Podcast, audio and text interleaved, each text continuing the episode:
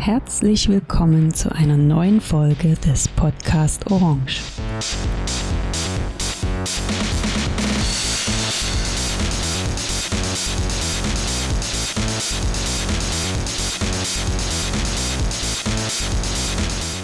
Klick auf, ihr Schnarchnasen.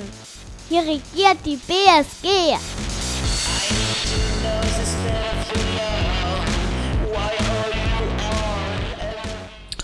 Glück auf zur achten Folge des Podcast Orange. Heute wieder aus dem Stadion am Steg. Ich freue mich, drei Gäste begrüßen zu dürfen. Zu meiner Linken Carsten Hensel, der Sportdirektor der BSG Wismut Gera. Glück auf, Carsten. Glück auf. Zwei neue Stimmen gibt's heute im Podcast. Ich freue mich, dass Uwe Katzemann mit dabei ist. Uwe betreut, äh, unterstützt die BSG rund um die Internetseite. Er ist sehr aktiv bei der Nachwuchsakademie beziehungsweise der Spielgemeinschaft, ist dort auch Internetverantwortlicher, ist in Gera bekannt als Schiedsrichter, war dort äh, Vorsitzender im Schiedsrichterausschuss des KFA Ost Thüringen, äh, spielt selbst Fußball in der Schiedsrichterauswahl in unregelmäßigen Abständen und ist äh, jetzt aktiv im Vorstand des Fördervereins Kinder- und Jugendfußball. Uwe ist ein äh, Sportfreund, der immer der klaren Worte, ne, nicht nur auf dem Feld, sondern neben, auch neben dem Feld. Deswegen freue ich mich sehr, Uwe, dass du heute Zeit gefunden hast und da bist. Glück auf, Uwe. Glück auf. Und der vierte Teilnehmer an unserer Gesprächsrunde heute ist Roy Beck, unser Trainer der zweiten Mannschaft, der im Sommer 2014 hier an den Steg beziehungsweise damals Stadion der Freundschaft äh, wechselte, kam vom TSV Gera Leumnitz, ist mit seinem Team im Sommer 2017 in die Kreisoberliga aufgestiegen und ist gerade dabei, die Saison vorzubereiten und darüber will ich mich gerne mit Roy Beck unterhalten. Glück auf Roy. Glück auf. Ganz zum Anfang die WM, die Halbfinale sind gespielt. Deutschland ist nicht mehr dabei. Das war schon beim letzten Podcast äh, klar. Jetzt haben wir ein Finale Frankreich ähm, gegen Kroatien. Überraschung für euch oder nicht? Also die Tipps in den Podcasts waren Brasilien, Belgien, England. Carsten hatte gesagt, eine Südamerika-Auswahl gewinnt. Damit lag er genauso daneben wie ich mit äh, Brasilien. Frankreich, Kroatien. Für mich ist es ähm, überraschend, zumindest das, was gestern passiert ist. Also ich hätte doch äh, gedacht, dass England das äh, rumbekommt und nach 45 Minuten war ich da felsenfest überzeugt, umso überraschender, wie das Spiel dann gelaufen ist. Letztendlich beide haben es verdient, wenn sie dort stehen, aber eine Überraschung ist es trotzdem, oder? Roy? Also für die Kroaten ist es für mich eigentlich keine Überraschung, Okay. weil mein Tipp wäre gewesen Belgien gegen Kroatien. Doch. Doch. Leider sind es die Franzosen jetzt, aus meiner Sicht. Okay. Ich dachte eigentlich schon, dass die Belgier das noch drehen können. Nach dem 1-0, aber es war dann leider nicht so. Und gestern das Spiel gegen die Engländer, ich sage, erste Halbzeit war das ganz gut. Aber dann hat sich die Routine der Kroaten einfach durchgesetzt, Okay. muss man sagen. Da waren dann die jungen Engländer etwas überfordert. Okay, Zum also Ende zu. sagst du also im Prinzip auch verdient, ja, im Finale? Für die Kroaten? Ja. Ja. Du auch, Uwe? Ich denke, sie haben gestern gegen die Engländer nochmal ihr Herz komplett in der Hand genommen, haben das also dann auch am Ende verdient gewonnen. Für England ein bisschen schade. Ich finde, nach dem Elfmeter-Trauma, was die nun endlich zu dieser WM beendet haben, hatte ich eigentlich auch damit gerechnet, dass sie gegen Frankreich im Finale stehen. Für die Franzosen nach der Vorrunde für mich ein bisschen überraschend, aber nach, ab dem Achtelfinale eigentlich doch fast jedes Spiel durchaus überzeugt gewonnen und deswegen auch zu Recht im Finale. Ja. Okay. Carsten? Ja, ich denke, ein Finale, was jetzt äh, vor der WM keiner gedacht hätte. Und äh, das zeigt ja auch diese breite Diskussion, ähm, die wir ja auch beim letzten Mal schon hatten. Einfach, dass jedes Spiel wirklich erstmal gespielt wird. Also man kann eigentlich nichts tippen. Und jetzt sagen, das war verdient oder unverdient, sondern es entscheiden ganz, ganz kleine Momente. Ich hätte mich auch nochmal auf dem Elfmeterschießen gestern gefreut und dann geht da so ein Kopfballduell, fällt ihm halt genau vor die Füße. Das war wie, wo wir das letzte Mal geredet haben, der Kopfball von Belgien, der da gegen, gegen Japan zum, äh, zum 2-1 da einfliegt, was eigentlich auch nie passiert und auf einmal dreht dann so ein Spiel. Und genauso, ja, wie wir verdient im Landespokalfinale waren, sind jetzt die beiden Mannschaften auch im Finale. Bisschen Glück, viel Können, viel Leidenschaft und ähm, ja, Sonntag 17 Uhr. Gewinnt wer? Aber irgendwie hätte ich Bock auf Kroatien. Ich glaube, äh, ich glaube, die, die saufen das Mittelmeer aus, wenn die das gewinnen. Da gibt's, da gibt's eine Woche, eine Woche Urlaub für alle. Also das, weil das ja auch noch so ein emotionales Land ist. Ähm, äh, ja, müssen sich auf jeden Fall alle Fotografen dann in, in Schutz nehmen, wenn die das Ding gewinnen. Ist euer Tipp auch Kroatien?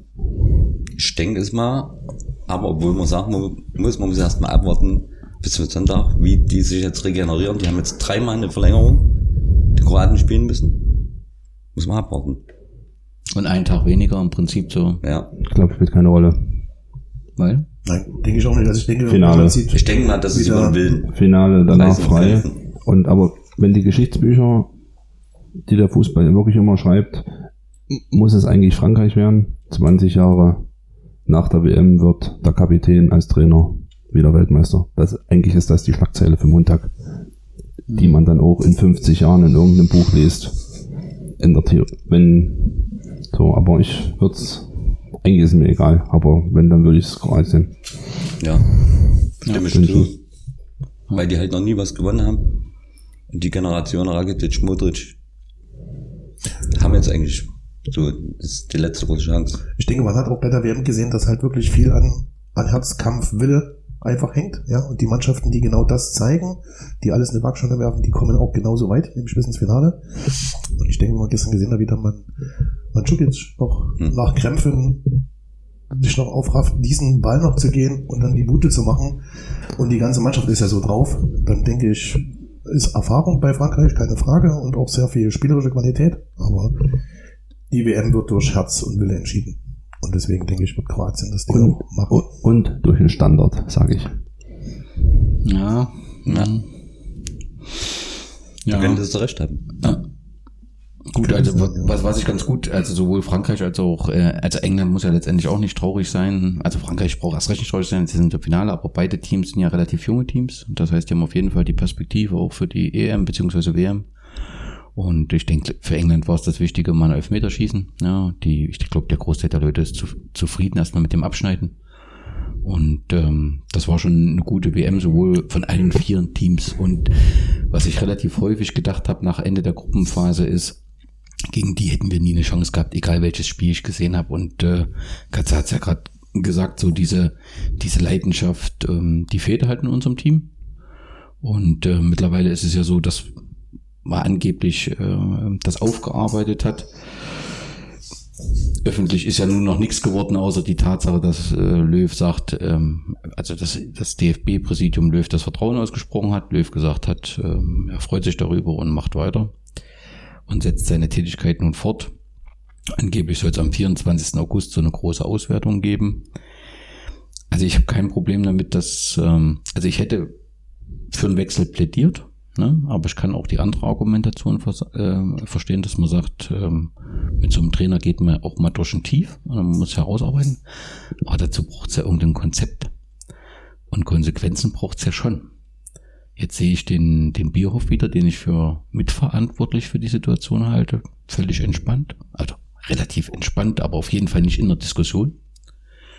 Ich sehe einen DFB-Präsidenten, der das Einzigste, was er macht, dass er sagt, äh, in Özil muss ich erklären. Aus meiner Sicht, also wäre der Erste, der sich erklären müsste in Löw, indem er sagt, was sind die Probleme gewesen. Ja. Und natürlich ist diese Bilddiskussion ein, ein Thema, aber ist nicht das Thema, was es löst. Und ich finde es sehr, sehr schwach, dass sowohl Bierhoff als auch Grindel als einziges Thema dieses Özil-Thema finden. Also das zeigt mir doch eigentlich, dass überhaupt keine saubere Analyse stattgefunden hat. Es ist deutlich mehr schiefgegangen als, als von Özil, den ich äh, von seiner reinen Leistung her jetzt nicht als das schlecht, den schlechtesten da gesehen habe. Das andere Thema, das kann man diskutieren, muss man auch vielleicht diskutieren.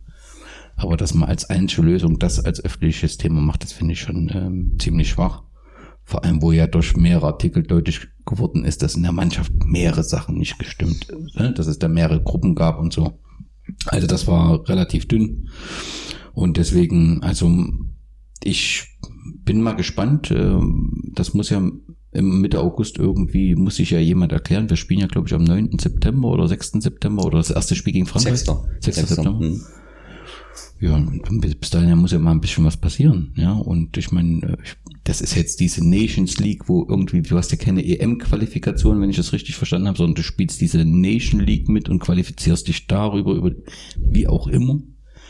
Auf jeden Fall ist da ja nicht jetzt zu viel ähm, Zeit und irgendein, also ich finde so eine Erklärung oder eine öffentliche Konsequenzen oder was machen wir anders, das bräuchte es doch jetzt und da habe ich nichts gehört. Ist das normal, Carsten, dass Joachim Löw jetzt irgendwie erstmal in Urlaub geht oder erstmal sich zurückzieht?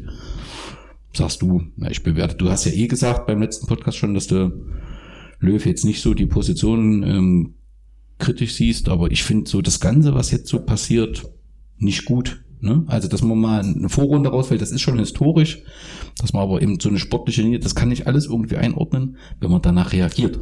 Und ich irgendwas habe, wo ich sage, gut, dem könnte ich glauben, das könnte funktionieren.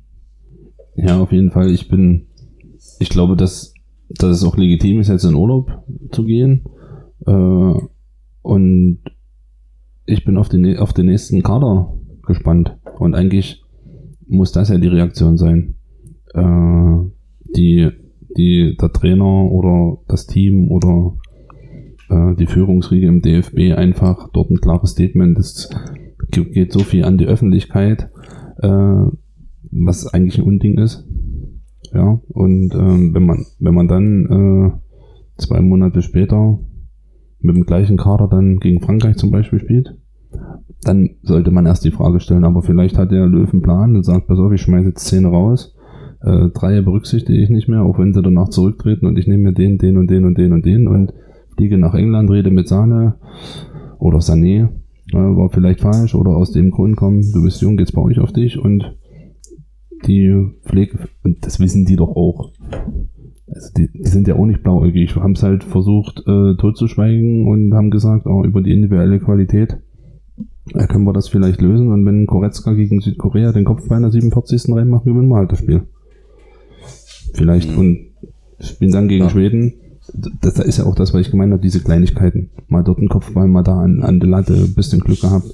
Aber wenn, wenn, wenn er einen Kader nominiert, wo jeder sieht, oh, die haben sich wirklich Gedanken gemacht und haben dann vielleicht wirklich die, die faulen Eier dort rausgelesen oder äh, bis dahin, die können ja jetzt sagen, oh, wir machen das, wir haben analysiert und haben äh, uns da getroffen, haben der Kader, Der entscheidet letztendlich, ja. der entscheidet dann endlich ab, wo dann, was ja auch dann zu bewerten ist.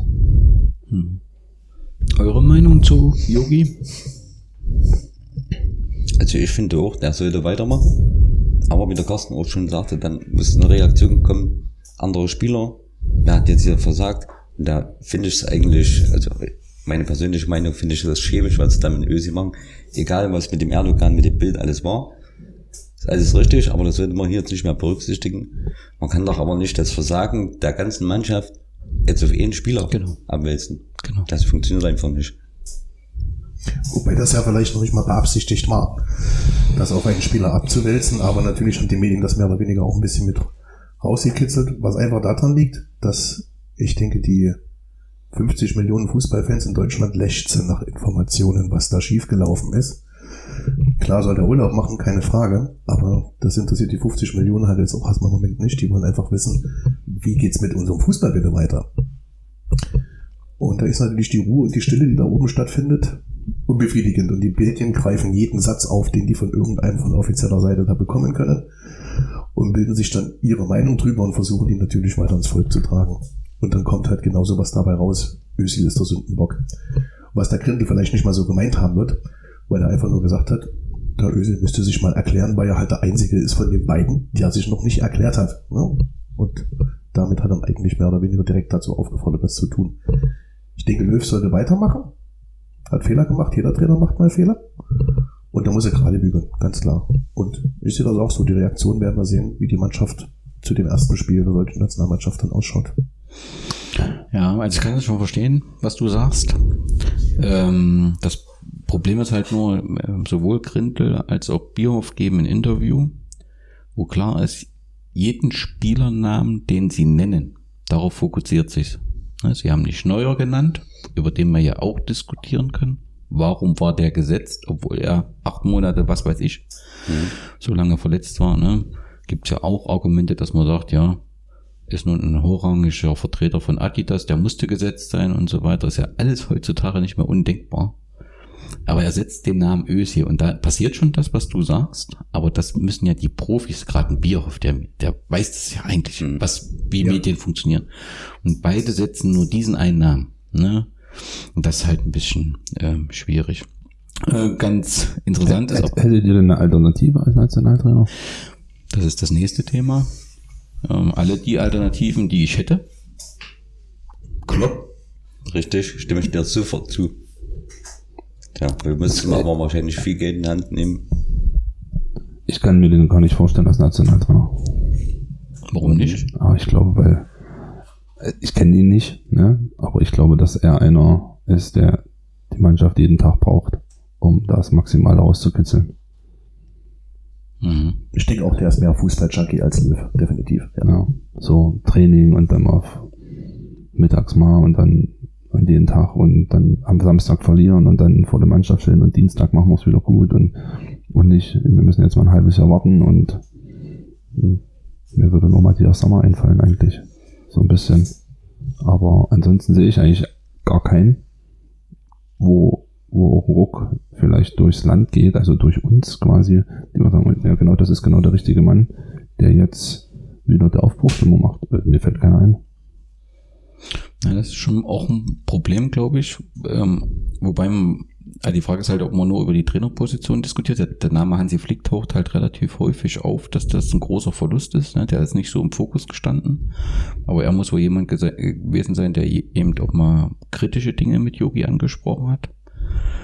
Ähm, aber letztendlich klar, also es, du, du backst dir solche Trainer nicht, ne? Und die Vereins, Vereinstrainertätigkeit im National, das ist halt was völlig unterschiedliches.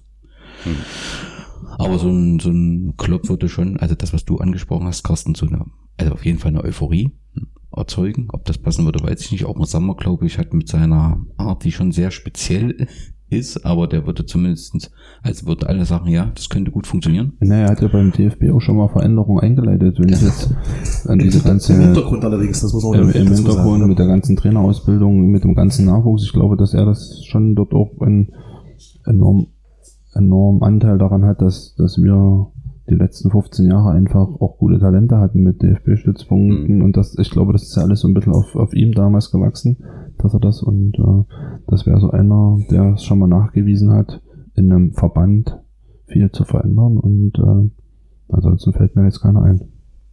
Ist halt schade, dass das alles nicht mehr so stattfindet, wie er es mal gedacht hat und eingeführt hat. Was meinst du konkret? Es gab ja schon verschiedene Maßnahmen, die er am DFB eingeführt hat. Ob das nun die, die Zwangslage für zweite Mannschaften war, bestimmte Spieler im Altersbereich zwingend einzusetzen und so weiter. Da gab es halt viele verschiedene Sachen, die er da eingeführt hat, die alle schon wieder abgeschafft worden sind jetzt in den letzten zwei, drei Jahren. Und ich stimme Carsten zu, dass ich persönlich finde, dass das der Grund ist, warum wir Weltmeister geworden sind 2014. Das war die Nachwuchsarbeit der zehn, elf Jahre davor. Ganz Ja, klar. ich habe gestern bei einem Spiel, wenn ich kurz unterbrechen kann, die, diese, diese Vergleiche gibt es so ein bisschen jetzt mit England. Ja. ähm, Dass die jetzt so sagen, dass es quasi dieses, dieses Halbfinale gestern ausscheiden, das so ein bisschen vergleichen mit Deutschland 2006 und dass jetzt dort ein bisschen was passiert. Bin gespannt, wir werden es verfolgen. Deshalb gebe ich dir recht, die Engländer brauchen nicht traurig sein. Ich glaube, die haben dort auch ein bisschen was verstanden und ähm, Premier League ist ja jetzt wieder relativ viele junge Spieler, die dort einfach spielen, was sie die letzten Jahre ja auch nicht hatten. Das, also den Vergleich habe ich gestern, glaube ich, sogar, das kam sogar, weiß gar nicht, ob sogar Oli Kahn gesagt hat oder ähm, ich glaube, das so, das könnte so passen. Und ja, wir müssen auf jeden Fall ein bisschen was tun. Das glaube ich auch. Ja, und ich finde es auch gut, dass, ich weiß nicht, wer es gesagt hat, auch die Bundesliga ein bisschen in die Pflicht genommen hat. Äh, weil wir können jetzt klar auf die Nationalmannschaft, aber wenn wir Bayern München nicht hätten in Europa, wären wir dieses Jahr, glaube ich, richtig mau. Viel Euroleague gleich in der Vorrunde ausgeschieden, das sind ja auch dann so kleine Anzeichen. Einfach, äh, dass da irgendwas vielleicht nicht passt mit der Krönung WM-Vorrunden aus. Und ich glaube, dass dass jetzt auch nicht alle sagen sollten, habe ich das letzte Mal schon gehört, Löwe schuld und Bier für schuld, sondern es ist wieder, wie es wir schon mal hatten, Da habe ich gestern auch zufällig noch das Interview von Rudi Völler mal.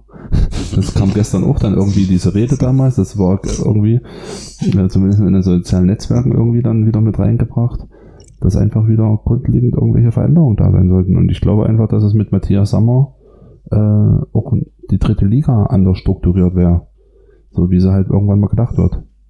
Eine Nachwuchsliga, wo die, die Nachwuchstalente aus den Nachwuchsleistungszentren sich auf höchster Ebene äh, halt tummeln und nicht, dass dann äh, der KfC Uerdingen als Aufsteiger ein Großkreuz verpflichtet, der nochmal zwei Jahre sich freut, dass er von einem russischen Oligarchen einfach äh, bis 75 dick gemacht wird. Und äh, es würde jeder unterschreiben, das ist ja eine Frage. Angebot und Nachfrage wäre das ja auch blöd, aber ja, die Frage ist, ob es gut ist für ja, die, die Frage ist, ab, ab, auch, ne, ab die dritte Liga wurde nicht deswegen eingeführt, dass sich Mannschaften, die viel Geld haben, abgetagelte Bundesligaspieler holen, sondern die dritte Liga war dafür, jungen Talenten aus den Nachwuchsleistungszentren äh, die Chance zu geben, sich im Männerbereich in der ersten Männermannschaft auf dieser Ebene zwei, drei Jahre zu tummeln und dann in die zweite oder in die erste Liga zu gehen. Und jetzt werden die zweiten Mannschaften halt abgeschafft. Abgeschafft, ja. Genau. Okay, was mir noch aufgefallen ist bei der WM, hat nichts mit dem Sportlichen zu tun. Äh, Kroatien musste 70.000 Franken, was glaube ich ungefähr 60.000 Euro Strafe bezahlen, weil sie die falschen Getränke hatten. Nicht die des Sponsors, sondern andere Getränke. Aber im Vergleich dazu, ähm, bei dem Spiel Serbien gegen, wo der Möchte noch jemand einen Kaffee? ja, mit,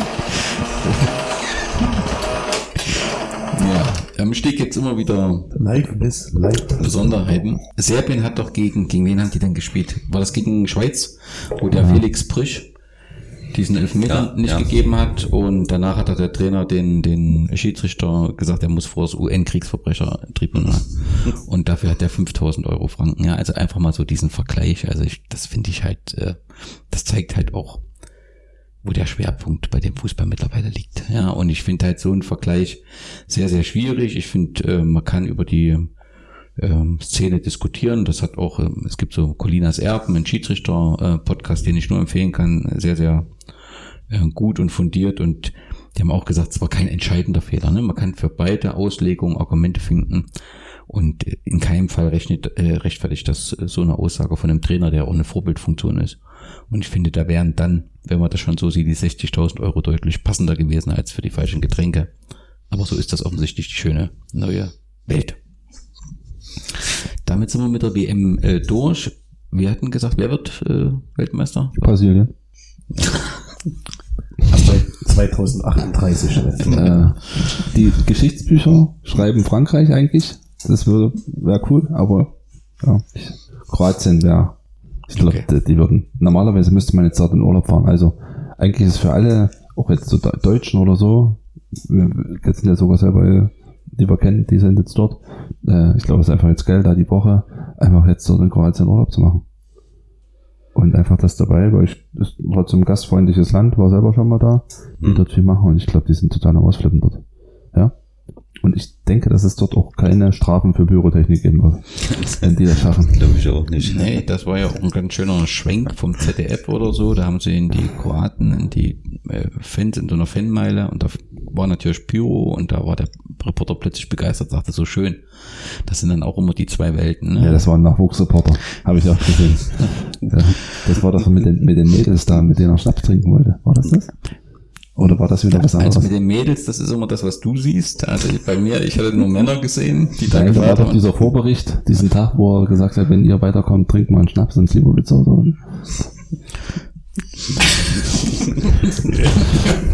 Ich habe auf jeden Fall gestern ZDF geguckt. und offensichtlich dabei in Slibowitz. Oder zwei oder drei. da bin, muss ich sagen, immer ähm, großen Dank an Andreas Scheffel, Ja. der immer mal unterwegs ist. Der bringt immer mal so aus der Tschechei so, so kleine Mhm. ähm, Bergbauschnipse mit, die sind wirklich lecker. Mhm. Gut, äh, dann werden wir den Andreas Scheffel mal konkret fragen, welche das sind, damit wir die beim nächsten Podcast probieren können. Jetzt aber zum Wichtigen und äh, entscheidenden Fußball zur BSG Wismut Gera. Wir haben zwei Vorbereitungsspiele. Das erste war die offizielle Stadionöffnung gegen Dynamo Dresden. Alle waren dabei, glaube ich, die da sind. Wir haben 2140 Zuschauer gehabt. Ich finde perfekte Rahmenbedingungen von der ganzen Organisation. Wir dürfen nicht vergessen, wir sind immer noch ein kleiner Verein, vielleicht auch, auch wenn der ein oder andere das anders sieht, trotzdem ein kleiner Verein, der irgendwie aus der Verbandsliga kommt, jetzt drei Jahre Oberliga spielt, aber die Struktur wächst ja nicht ganz so schnell äh, mit. Dafür finde ich, haben wir das sensationell gemacht. Mir ist da nichts aufgefallen, was irgendwie völlig in die Hose gegangen ist. Auch selbst kleinere Sachen, eigentlich nicht das mit den Ehrungen. Zum Anfang sind äh, Frank und äh, Volker für ihr ehrenamtliches Engagement geehrt worden. Die Spieler der zweiten Mannschaft sind verabschiedet worden. Ähm, Schubi ist äh, geehrt worden äh, dafür, dass er zum Spieler der Saison gewählt worden ist. Ähm, Alex Just ist ordentlich verabschiedet worden. Also es war ein runder Rahmen. Die Dresden-Fans sind durch und durch wahnsinnig. Also ich war ja auch schon relativ früh hier, aber dass ich um 12 Uhr schon ganze Familien mit äh, schwarz-gelb, die, die sie mit gelbem Rock, schwarzem T-Shirt, die Kinder alle mit Trikot, der Mann von oben bis unten. Das ist einfach sensationell gewesen, finde ich. Und ähm, was ich ziemlich passend fand, war, als DJ Bandi sagte, 2000 äh, 200 Zuschauer und nicht ein Polizist. Ne? Das ist äh, äh, Fußball. Das fand ich irgendwie so sensationell in dem Moment. Und das war einfach wirklich eine tolle ähm, Stadioneröffnung. Fand ich war ein großer Tag. Ich hoffe, dass da auch ein bisschen was für den Verein rumkommt. Aber selbst wenn das nicht wäre, so vom alle die, die da waren, hat es, glaube ich, gefallen. Und das ist auch was Entscheidendes. Carsten, zu dein Fazit von dem, von der Stadioneröffnung?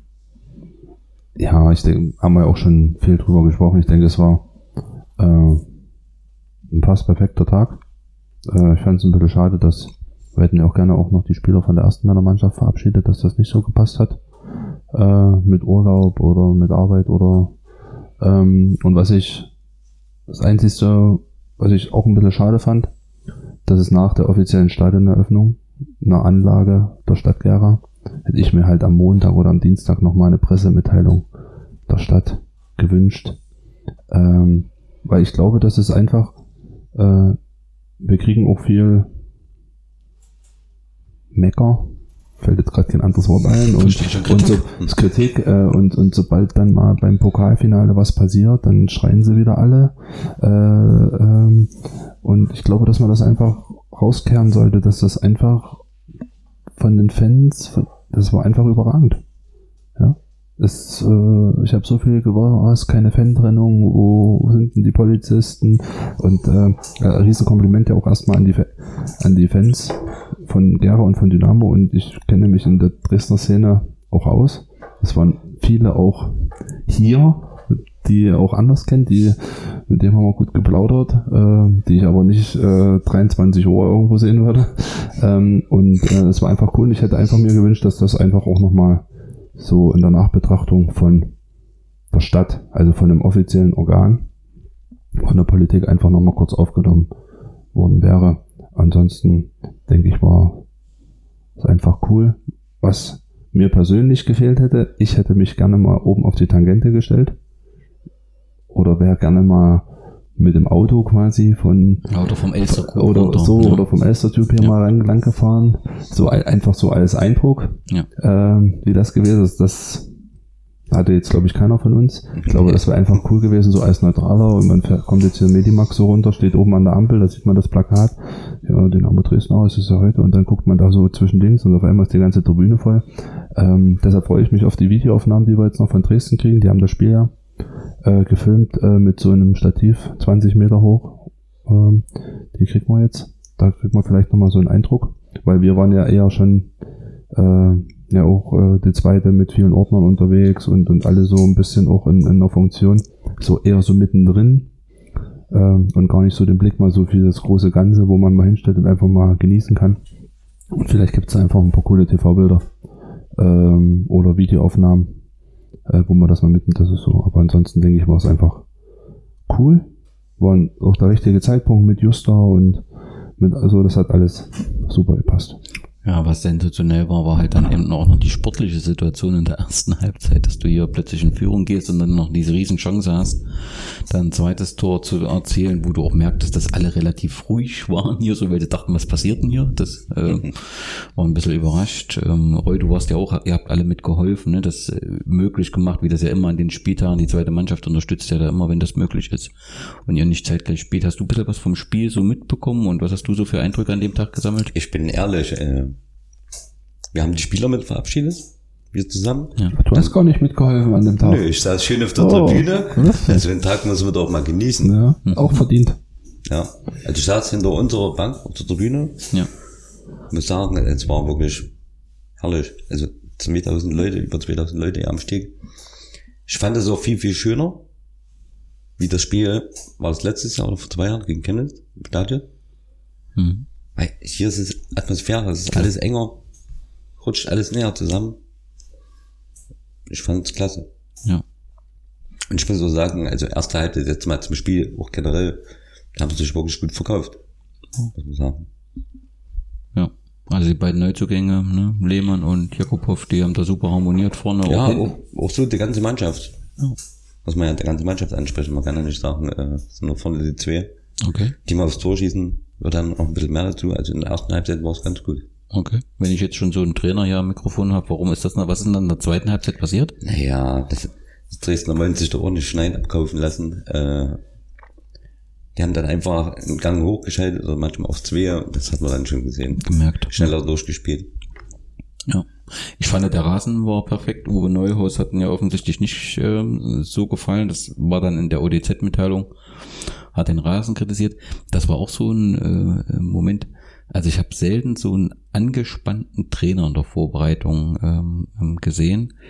Da gab es dann eine Situation, der offene Kanal hat ja mitgefilmt und der stand dann im Prinzip kurz direkt vor der äh, Trainerbank, ob man das nun machen muss. Ne? In der Bundesliga kannst du dich während des Spiels auch nicht davor stehen, aber wir sind ja hier woanders und bis jetzt habe ich es immer so erlebt, Frank Müller macht das ja auch, wenn da irgendein Fotograf direkt vor ihm rumredet, dass er ihn darauf hinweist, bitte zur Seite zu zu gehen, ins Coaching-Zone.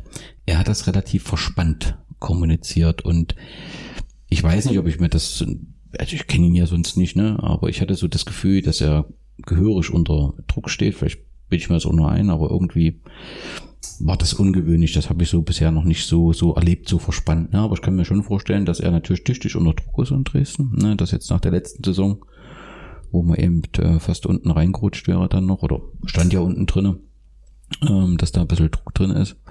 Das ist sowas, was mir aufgefallen ist, aber ich will da Gottes Himmels Willen nicht zu viel inter, äh, interpretieren. Ich fand den Rasen für die Verhältnisse Steg sensationell. Klar ist der sicherlich nicht so äh, äh, wie im Rudolf Harbig Stadion, aber für unsere Verhältnisse sensationell. Man konnte schon gut drauf Fußball spielen, finde ich. Uwe, deine Eindrücke so vom Spiel? Na, ich konnte nur die ganze Zeit von draußen drauf schauen, hab von dem Spiel kaum was mitbekommen, viele Hände geschüttelt, viele Gespräche geführt mit vielen, vielen, die ich vom Gera Fußballumfeld, die also nicht unbedingt mit der Wismut was zu tun haben, kenne. Es waren also sehr, sehr viele da, die nicht mit der Wismut nur etwas zu tun haben, einfach nicht auch nur um zu schauen, sondern auch um den Tag Schön. Wetter, Zuschauer, Spiel zu genießen. Was auch jeder gemacht hat. Ich habe also auch kaum einen mit einem grimmischen Gesicht gesehen. Die haben alle gute Laune gehabt. Tag. Und für mich war auch so der Baueffekt. Zweite Halbzeit, wo der Stadionsprecher sagte, 2041 Zuschauer und kein Polizist da. Und tatsächlich habe mich umgeschaut. Ich konnte es kaum glauben, dass das in so einer tollen Atmosphäre mit so vielen Leuten Ich muss euch kurz passiert. korrigieren. Es gab zwei Polizisten, die waren aber erst nach dem Spiel da und haben die letzten Stadionwürste gegessen. Und dann sind sie wieder abgedüst. Glückliche Polizisten ist ja auch Ja. wichtig. Ja. Kann durchaus mal nützlich sein. Ja. Nein, also das hatte ich auch, wenn man so ein bisschen rumgeguckt hat. Ähm, ich glaube, ich habe auch unseren Ex-Trainer Posselt ähm, äh, gesehen, da war ich ein bisschen überrascht. Aber ähm, äh, das sollte ja auch, und, so hat's ja, ähm, äh, so hat's ja auch Jens Lose geschrieben, es war was für den Gera Fußball, ne? Und ähm, das war einfach top und haben eben auch viele genutzt. Und es eben für so eine Stadioneröffnung, also das perfekte Spiel. Allen, die damit ähm, dran gearbeitet haben und die Dresden hierher bekommen haben, ähm, gilt da der Dank. Das war wirklich ähm, perfekt. Und ich finde, da muss ich Carsten auch zustimmen. Also für die Geduld, die man hier gehabt hat über zwei Jahre, auch mit der Stadt Gera, mit den ganzen Versprechungen, wie das am Ende gelaufen ist und man engagiert sich am Ende doch für so eine super tolle Veranstaltung, dass man sich da nicht mal ein, zwei Sätze rausquälen kann von seiner Stadt, finde ich schon ein Stück weit armselig, kann man glaube ich dazu sagen. Ja. Arm, armselig, weil ich, ich sehe das aber genauso. Das gehört dann einfach für mich dazu. Genauso wie man mal vor vorletzten Podcast, dass es irgendeinen bei Bayern München geben muss, weil ich habe jetzt gehört, die haben fast 1000 Mitarbeiter, die zum Pokalfinale dann übrigens sagen, übrigens Mannschaft, Hosen an und raus auf den Rasen. Gehört das auch dazu bei der Stadt, dass einer sagt, pass auf, wir schreiben jetzt am Montag einen Zehnteiler, danke Stadt Gera, BSG Wismut Gera für die gemeinsame Veranstaltung. Ja, machen sie beim Ulti-Turnier auch. Da gibt es eine Vorberichterstattung und da gibt es eine Nachberichterstattung, da sind weniger Zuschauer. Das sage ich jetzt mal. Und dann einfach sagen, danke, dass ihr das gut organisiert habt. Die Stadt hat uns ja auch geholfen, hat uns äh, mit Werbung und so unterstützt. Dass wir einfach gemeinsam einen coolen Event gemacht haben, ohne eine negative Schlagzeile. Außer den Rasen. Gehört einfach dazu. Hm. Also ich verstehe das schon, was ihr sagt. Ich, also die Stadt, die ja vorher eine Pressemitteilung gemacht hat und sehr offensichtlich auch mit den Plakaten und so unterstützt, das darf man ja auch nicht kriegen schätzen. Das ist nicht so ganz einfach, dass ich verstehe schon, was, was ihr meint. Es ist auch so, wenn ich jetzt heute durch die Stadt gefahren bin, sehe ich überall Graffitis von Vereinen, die mir nicht so nah am Herzen liegen. Das scheint irgendwie in diesem Sommer irgendwas hier zu sein, dass da gesprüht werden muss. Wenn die Farben orange und schwarz gewesen wären, bin ich mir sicher, hätte ich das gelesen. Die Farben, die jetzt da gesprüht sind, lese ich nicht, dass da irgendwas nicht passt. Das verstehe ich schon. Aber ähm, grundsätzlich würde ich das äh, Engagement der Stadt hier gerade durch die Pressemitteilung und die Plakate, also ich würde das versuchen, positiver zu drehen. Also ich bin da eigentlich im Verhältnis, das nicht, wo wir herkommen. Ne? Ich denke an den Oberbürgermeister vornehmen. Das sind das Welten einfach. Ja, und ich verstehe schon ne, die Erwartung, aber ne. es ist auch, ich bin jetzt da ja auch nicht böse oder jetzt Kritik oder so. Ich sage einfach, du hast gefragt, war es ein perfekter Tag? Ja, ich hab Für mich gehört äh, zu, einem, zu einem perfekten Tag eine gute Vorberichterstattung, ein super Tag und äh, eine gute Nachberichterstattung. Und wenn hier drei Dynamos aufs Feld gerannt werden und ein Bengalo gezündet hätte, hätte es auf jeden Fall eine offizielle Pressemitteilung gegeben. Äh, aber so ist ja unsere Gesellschaft. Deshalb schimpfen wir jetzt ja auch auf den Ösi, weil ähm, seine Nationalität, sein Zensus ja zu unserer Gesellschaft gerade passt. Und da braucht man halt nicht über Toni Groß schimpfen, der hat halt äh, dreimal hintereinander die Champions League gewonnen. Ähm, und einfach, wollte einfach nur mal ansprechen und wie gesagt, und von uns wird als Verein BSG Wismut Gera auch viel von der Stadt verlangt. Ja. Ja, und wenn wir dann einen kleinen Fehler machen, ist es dann manchmal auch ein Elefant. Okay. Jetzt wollen wir aber daraus keinen Elefanten machen. Sehr schön. Ich weiß jetzt zwar nicht, wie ich von dem Elefant zum FSV Zwickau komme, aber das nächste Testspiel hat in Rositz stattgefunden. 300 Zuschauer oder 265. Ein bisschen schade für ein Spiel gegen Drittligisten. Diese, der Grund aber, warum man nach Rositz gehen musste, ist, weil der Rasen hier modernisiert wird. Nun will Das ich ist übertrieben. nur noch mal nachfragen. Renoviert. Renoviert. Das ist jetzt schon passiert, weil ich gerade, wenn ich aktuell aus dem Fenster gucke, Das ist schon passiert. Äh, so. Da gibt's nächste Woche nochmal eine Tiefenlockerung. Und dann hoffe ich, dass wir am ersten Punktspiel gegen Sandersdorf hier einen Teppich haben. was für botanische Maßnahmen sind denn in den vergangenen Tagen hier gemacht worden, dass man sagt, der ist neu. Ja, man, man erifiziert, äh, erifizieren nennt man Mhm. das. Ähm, da werden halt Löcher reingemacht, da wird das Moos raus, so rausgekratzt, dann wird Sand rein, ähm, so Sand drüber gemacht, quasi besandet, Ich dachte, man, gedüngt. ich dachte, man wollte ihn. Ja, man hat den relativ ganz, ganz flach abgemäht, äh, wo man dann so die Unebenheiten dann auch rauskriegt und durch den Sand werden dann diese Löcher aufgefüllt und dann wird nachgesamt, äh, nachgesamt, ja? Gesät. nachgesät. Grassamen. Nachgesamt, das was anderes kosten. das ist ein anderer Podcast. und, und da steige ich jetzt nicht drauf ein. Und jetzt warten wir halt, das war jetzt so vor acht, neun Tagen und so der, der Samen, ehe der dann quasi die erste Mal dann rauskommt, das dauert so 10, 12 Tage. Und momentan sieht man dann noch relativ viel Sand quasi, wenn man ein bisschen näher rangeht und das wird dann, wächst dann quasi von unten raus und dann muss man den relativ zügig mähen und dann wird er hoffentlich immer besser. Ich will mir das nachher nochmal anschauen und äh, freue mich auf die ebene Fläche, die wir dann zum Saisonauftakt haben. Ganz kurz nochmal nach Rositz, dort haben wir gegen Zwickau gespielt. Du hast vor Ort, Carsten? Ja. 1-5 verloren, Robert Paul war nicht da, ähm, Schubi war nicht da, Chris Söllner war nicht da. Robert Paul ist Urlaub oder es jetzt das zweite Spiel ist? Ja? Robert Paul war jetzt noch im Urlaub. Okay, also nicht Äh, irgendwie Verletzung oder... Ferienbedingt, Kinder. Ähm, hatte aber auch äh, im Training eine kleine Verletzung, deshalb wird er jetzt am Wochenende auch nicht spielen. Er hat sich im, auf dem Training ein bisschen umgeknickt. Beim ersten Training hat eine kleine Kapselverletzung. Ähm, Schubi ist auch nochmal schnell in Urlaub, weil er jetzt mit den Prüfungen, das hat auch nicht anders gepasst. Alles okay, Ja. Ich ich fand Rositz eigentlich eine gute Idee. Hm, Ähm, das fand also wir haben, ja, wir, haben, nicht so viele. wir haben ja viele angefragt, ne? Aber schon viele es sind städtische Rasenplätze, die sagen auch nicht, wenn die Wismut kommt, hallo.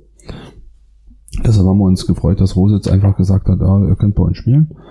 Ähm, ist ja auch trotzdem dann ein, ein Verein, der relativ viele Zuschauer auch hat, immer. das, so. Also ich verstehe das, du.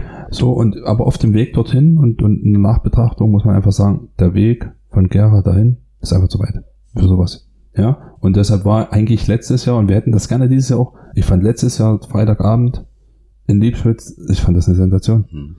Dass es in Ähm. Rositz schon mal ordentlich gebrannt hat, das ist dir sicherlich nicht erzählt worden, ne?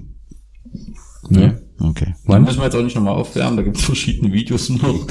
Okay. Also Rositz und, und äh, ja, das war mal eine schwierige Zeit, aber grundsätzlich, die machen eine tolle Arbeit dort. Ordentlicher Fußballplatz, Genau. schön Genau. eng. Wir reden Genau. ja immer von Atmosphäre Steg, da auch Atmosphäre. Ja. Sicherlich, ähm, ja, für die Gera, dann war es auch, auch dann trotzdem heiß.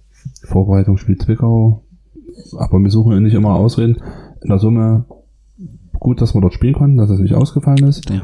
Äh, die regionale Nähe für den Geraer Fan war einfach zu weit. Und deshalb sind wir trotzdem froh, dass wir knapp 250 äh, Zuschauer da hatten. Ähm, aber in der Zukunft machen solche Spiele keinen Sinn. Also entweder wir können am Steg spielen oder in Liebschwitz oder vielleicht irgendwo in Lusan. Sag ich mal, ist eigentlich vielleicht auch mal sympathisch. Ähm, aber wenn wir das nicht in Gera oder in 10 Kilometer Umkreis machen, solche Spiele eigentlich Okay. für uns äh, keinen Sinn, weil wir halt nicht Dynamo Dresden sind, die halt egal wo sie spielen halt hinfahren. Eins, zwei Sätze zum Sportlichen. Ja, ich denke, dass, ähm, dass jetzt die, äh, die beiden Vorbereitungsspiele einfach okay sind, sind ja auch mitten aus dem Training. Die, die Zwickau ist jetzt schon zwei, drei Wochen weiter, da geht's ja in zwei Wochen schon los. Die haben gleich ja auch ein brisantes Heimspiel. Zwei Wochen schon, ja. Ich glaube in zwei Wochen, ja? 23. Juli. Das ist ja jetzt, heute ist der 12. 14 Okay. Tage, ich glaube, da geht's los. Äh, äh, knapp. Und ich glaube, dass das einfach okay ist. Und klar kann man mal sagen, oh, vielleicht wäre 1-3 besser oder ähm, aber wie gesagt, sind noch nicht alle Spieler an Bord. Ähm, wie gesagt, wir, äh, wir wissen auch, dass wir in der Defensive noch was tun müssen. Und ähm, deshalb bin ich eigentlich da ziemlich entspannt. Okay. Gut, zum weiteren Testprogramm. Äh, am Samstag kommt Eintracht Eisenberg hier an Steg dann offensichtlich auf den Kunstrasen. Ja. Wir haben ein neues Spiel am 19. Juli, wo wir gegen den Regionalligisten Meuselwitz spielen. Bei fußball.de steht, dass wir auf dem Sportplatz der Jugend in Meuselwitz spielen. Woanders habe ich gelesen, dass in Wintersdorf spielen. Wintersdorf. Wintersdorf spielen. Und das ist nicht, vielleicht nicht dasselbe, wahrscheinlich nicht. Ist nicht derselbe. Du kennst dich aus, Uwe. Also dann auf jeden Fall in Wintersdorf am 19. Juli um 18 Uhr. Und dann am Tag später sind wir wieder in Rositz. Da ist dieser Brauereipokal, da spielen wir gegen Kiwi und seine äh, zweite Mannschaft vom ZFC. Den SV Schmölln spielen wir und den SV Rositz. Wir sind Oberligist, die anderen sind Kreisoberligist und halt äh, ZFC 2 als Verbandsligist. Eintritt 3 Euro, Parkplätze gibt's. Ja, wird vielleicht ein netter Abend. Ich weiß nicht, ob er da mit der ersten oder eine Mischung aus ersten und zweiten nach dem Spiel, wie ist das gedacht? Oder ist da eine Art Trainingslager, dass man sagt, man will eine Belastung Donnerstags und Freitags haben? Mm, Ja, und ich denke, dass es dann das Wochenende frei gibt. Oder vielleicht sogar noch mal einen Tag länger. Äh, Finde ich eigentlich ganz gut. Okay. Ähm, weil wir auch dieses Jahr äh, dann gesagt haben, wir machen nicht so viele Vorbereitungsspiele, auch aus der Konsequenz der letzten zwei Jahre, äh, wo dann die Hinrunde immer ein bisschen schleppend äh, losging, äh, haben wir dieses Jahr gesagt, wir machen jetzt nicht alle drei Tage ein Testspiel, sondern äh, ein bisschen weniger. Ähm, und sag ich mal, ich denke, dass wir nächsten Donnerstag gegen Meuselwitz schon relativ viel sehen werden. So von könnte ich mir jetzt vorstellen. Mhm. Und ähm, Ich bin gespannt. das war. Nee, das da ich, ich gehe. Ich, ich rede jetzt nur von mir. Von meiner Überlegung, äh, dass da vielleicht auch nicht zur Halbzeit dann die Mannschaft getauscht wird, sondern dass dann vielleicht schon mal so eine, sich so eine Mannschaft rauskristallisiert, die vielleicht mal 60 Minuten äh, zusammenspielt und dann halt die vielleicht, die gerade nicht so zum Zug kommen oder jetzt wie Schubi vielleicht gerade im Urlaub ist, die dann einfach den Tag später einfach nochmal auch eine Belastung kriegen, sind ja dann trotzdem zwei Spiele und dann ist das nochmal mehr wie eine Trainingseinheit, wo man dann lieber sagt, komm, heute wird 20 Minuten, aber dafür nochmal Vollgas und dann das Wochenende frei. Ich denke, so ist es geplant. Okay. Und äh, so macht es auch Sinn und dann, ja, geht's, geht's fast schon los. Nur fast, denn die Woche danach haben wir das Testspiel gegen TB findet leider nicht statt, finde ich, weil gegen TB halt ein Traditionsverein mit einer bewegten Geschichte, wo ja auch der Juso-Vorsitzende mal Präsident war. Das hat äh, nicht geklappt und nun spielen wir in dem Stadion Dachwitsch. Oh, nicht Dachwitsch, oh, jetzt von, von Kroatien offensichtlich, ohne wie zu viel Eindrücke. Dachwig und spielen dort äh, gegen Verbandsliga zweiten, glaube ich, äh, FC an der Fahrener Höhe. Also auf jeden Fall ein gutes Team und auch ein guter Test. Spielen eine gute Rolle in der Verbandsliga, hatten auch eben schon mal überlegt, ob sie in die äh, Oberliga hochgehen würden, haben dann auch immer gesagt, das machen wir nicht. Und ähm, das denke ich passt ganz gut so als äh, letzter Test. Und dann empfangen wir ja am 4. August, 14 Uhr, 5. August. 5. August Sonntag, Entschuldigung.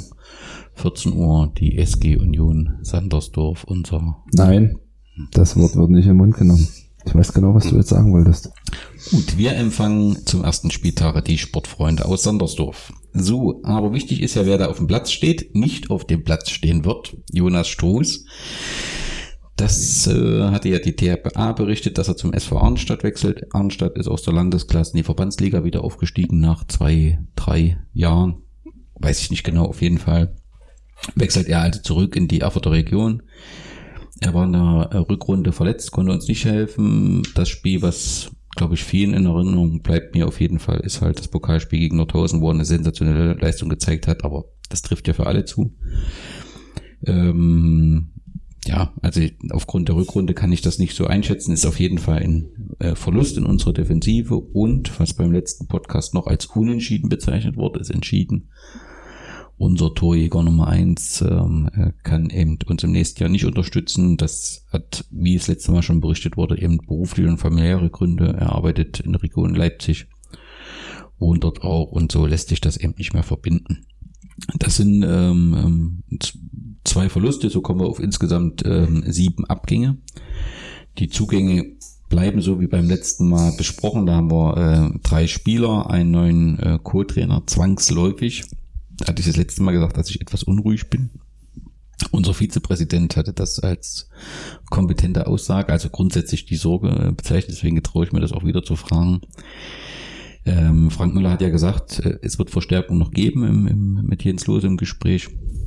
Wie sieht's denn da aus? Werden wir in der Defensive eine Verstärkung äh, bekommen? Seid ihr da in Gesprächen? Kann man da schon was verkünden? Wie ist da die Situation, Carsten? Ja, wir sind, äh, es ist eine ganz, ganz anstrengende Zeit, glaube ich, gerade. Äh, wie in jedem Verein, denke ich, äh, so auf unserer Ebene und auch höher. Wir sind in sehr vielen Gesprächen und ich habe ja schon gesagt, gegen Meuselwitz werden wir vielleicht schon ein bisschen was sehen.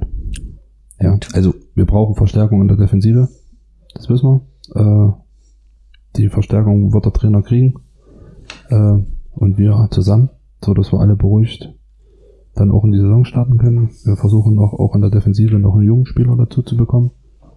Ähm, da waren jetzt auch Probespieler da, wo wir dann mal gucken müssen, wer am besten passt. Und äh, vielleicht mit einer Ausbildung, mit Arbeit, das Thema.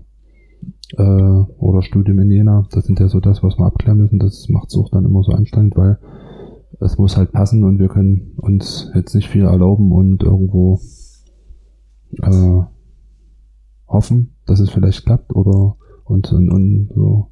Und ja, ich glaube, dass nächste Woche Donnerstag gegen Meuselwitz schon bitte was zu sehen ist.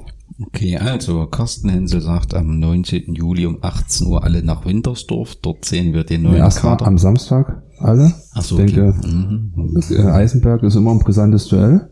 Ich denke, äh, brisant, ein, ein spannendes Duell, die, die immer auch ein paar Zuschauer mitbringen. Ähm, kann auch schon verkünden, dass Eisenberg auch schon für einen Wolf Cup im Januar zugesagt hat als Schön. Mannschaft.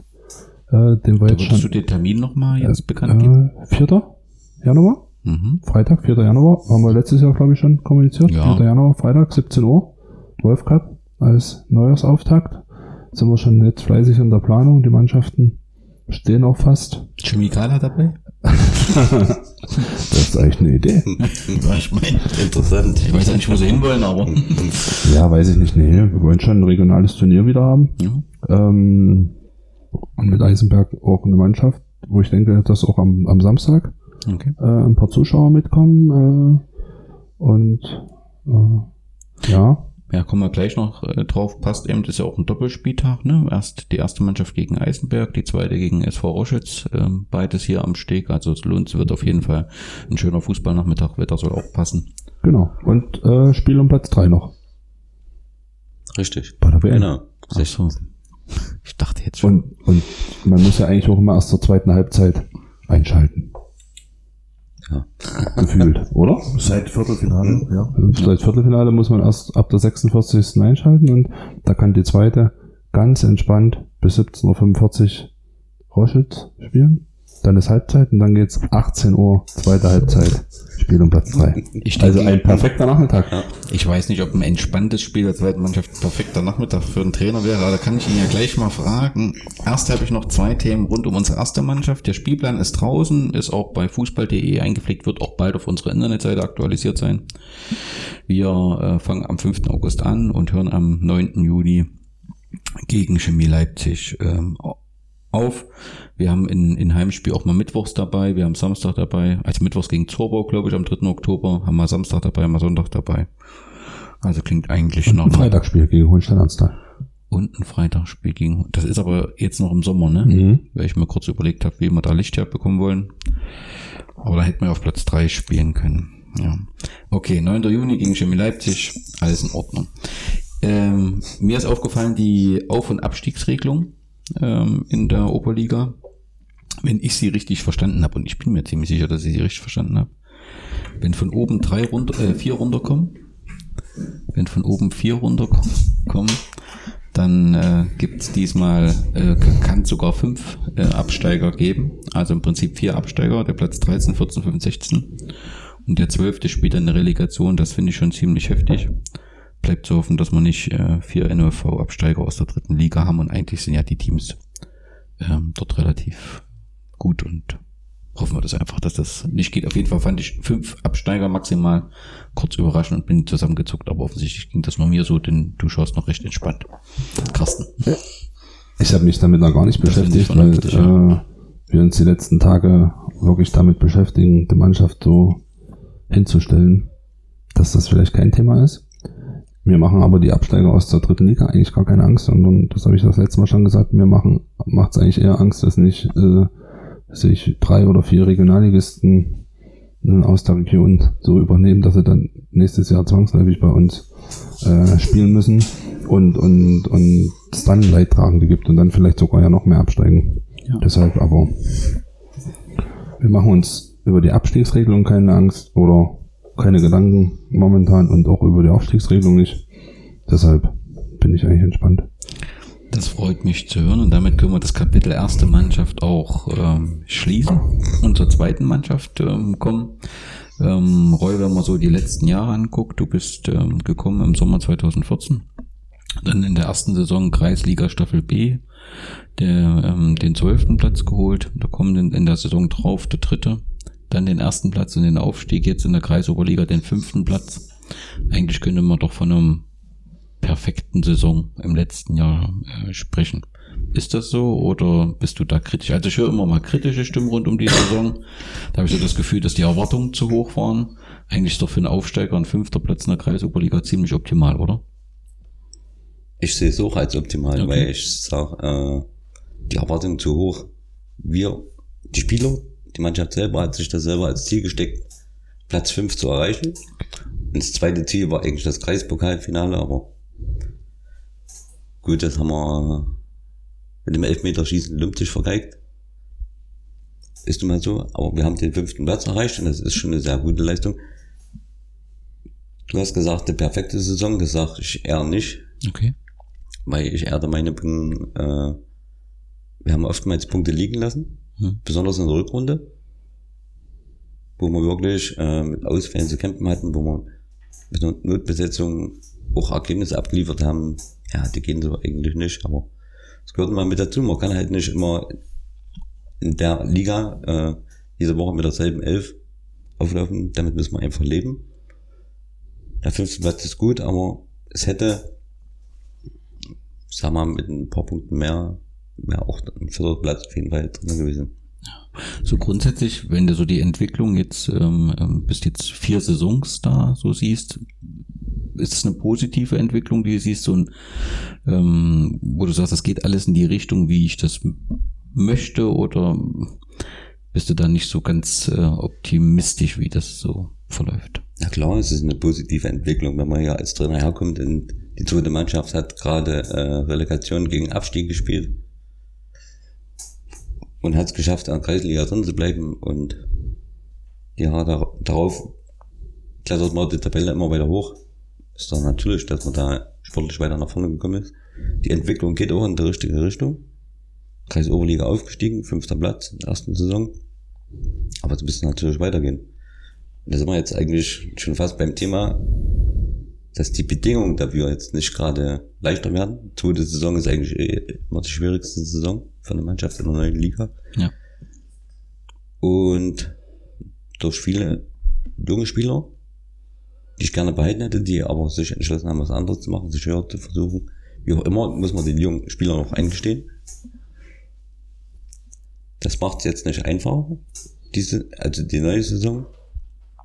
Aber wie gesagt, wir äh, stellen uns der Aufgabe, während die weggegangenen Spieler mit neu dazugewonnenen Spielern so gut wie es geht ergänzen. Und da sind wir eigentlich jetzt auf einem guten Weg. Das Spiel vorige Woche, muss ich sagen, gegen SV Mosbach. Das war wirklich ein sehr guter Test. Mhm. Ist ja auch eine gute Mannschaft, Moosbach, dritter Platz, Kreis Oberliga, Sahne, Rollerkreis. War ein offenes Spiel, obwohl trotzdem noch ein paar Spieler gefehlt haben, aber da hat man schon gesehen, also es kann was gehen. Schön. Aber da müssen wir dran arbeiten. Ja. Es gibt ja, ähm, du hast es schon angesprochen, Veränderungen in der Mannschaft. Es gibt auch äh, Veränderungen im Trainerteam. Ähm, der Michael Horn, der dich bisher unterstützt hat, ähm, äh, ist offensichtlich beruflich so stark eingespannt, dass er kurz treten muss und deswegen würde ich Nico Engelstetter unterstützen, der hier auch äh, rund um die Wismut, den ersten SV, kein Unbekannter ist. Wie ist das? Wird Michael trotzdem dabei bleiben, also den Kontakt aufrechterhalten oder ist Michael komplett weg? Ja, schwierig. Äh, Er hat den Kontakt aufrechterhalten, na klar, der kommt auch so schon, wie es seine Zeit zulässt.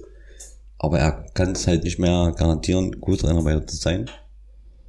Was ich auch voll verstehen kann, es war in den letzten Wochen schon so, dass er dann kaum noch teilnehmen konnte, aus beruflichen Gründen. Mhm. Und der Nico Engelstetter hat sich dann auch angeboten. Er hat ja in der Rückrunde auch schon das eine oder andere Mal mitgespielt, ausgeholfen. Hat sich dahingehend angeboten. Er hat ja auch die Erfahrung, auch selbst im Nachwuchstrainer, also Mhm. ich denke mal, das kann schon gut funktionieren. Schade ist es wirklich für mich, weil wir haben wirklich lange und gut zusammengearbeitet. Er gehört auch hier zum Verein, hat auch eine lange Richtig. Geschichte. Richtig. Wie gesagt, und er wird uns aber nicht verloren gehen, der wird schon auch ab und zu. Und das sage ich jetzt mal nicht dazu, dass er vorige Woche noch fünf Minuten hier gespielt hat gegen Mosbach. Ho- Horny, Horny, Horny will noch ein paar Spiele in der dritten machen. Oh, dann. Äh, Aber, aber, pass aber nicht im Sturm. Weil da steht schon jemand, der 50 Tore macht. Ja, ja, der, der soll auch öfters mal beim Podcast dabei sein. Aber da kommen wir dann nochmal äh, zurück auf die dritte Mannschaft. Ähm, Neu sind Silvio Fein ist ähm, ähm, gekommen, der auch beim SV beim, schon mal gespielt hat und auch höher gespielt hat, bei Westvororte gespielt hat. Ähm, dann haben wir mit dem Henry und dem Franz zwei aus der U19, die du hochziehst, richtig? Ja, da kommen aber noch zwei dazu. Bei der Okay. Maximilian Weise und Paul Trummer kommen ja noch aus den A noch dazu. Okay. Die müssen hoch oder die werden jetzt Die hoch? sind, die sind vom Alter heraus aus den A Okay. und wechseln jetzt im Männerbereich. Okay. Und dann kommt es noch einen 24-jährigen Emanuel, der in der Offensive aktiv sein wird. Wo kommt er her? Wie ist das zustande gekommen? Ja, der hat sich einfach mal hier gemeldet Okay. und wollte ein Training mitmachen. Haben wir damit ausprobiert und seitdem Hat gepasst alles? passt. Sprachlich noch nicht ganz, aber da muss man sich halt Klar. mit dem Englischen betonen, das geht schon. Okay. Ihr startet, du hast den Pokal angesprochen, auch an den Wochenenden 4.5. Äh, mit äh, bei Nöptenitz in Pokal, richtig? Nee. Wir starten, ja, wir starten in der ersten Runde Neptunitz, aber nicht erstes Augustwochenende. Okay, dann Das hast du stimmt nicht. Okay, Wir starten am 11., 12. August. okay. Wir starten mit zwei Kreisoberligaspielen und dann erst 25. statt 26. So. Ist das Kreispokal. Okay. Runde. Okay. Das heißt, wann geht's genau die Saison los? Wann ist das erste Spiel von euch? Am 11.8. Am 11.8. Okay, wenn, wir, wenn die erste Mannschaft auswärts spielt, ist. Wo Okay. wir halt spielen, müssen wir sehen. Ja. Das machen wir nicht. Aber am 11. okay. Wann wäre die Saison 2018-19 eine erfolgreiche Saison für den Trainer Roy Beck? Erfolgreich. Erfolgreich sage ich jetzt, äh, wenn wir das, das Ziel, was wir uns in der Saison gestellt hatten, was wir erreicht hatten, auf jeden Fall wieder schaffen. Okay. Und dieses Pokalerfolg dann noch dazu. Das auf jeden Fall. Mhm. Aber da muss ich dazu sagen, um vielleicht auch mal auf der Kreisoberliga mitzugehen, kann ich ja jetzt auch gleich mal so sagen. Weil letztes Jahr habe ich es nicht öffentlich gesagt, dass ich Roschitz, Kreiz, Rösnitz, so die ersten drei.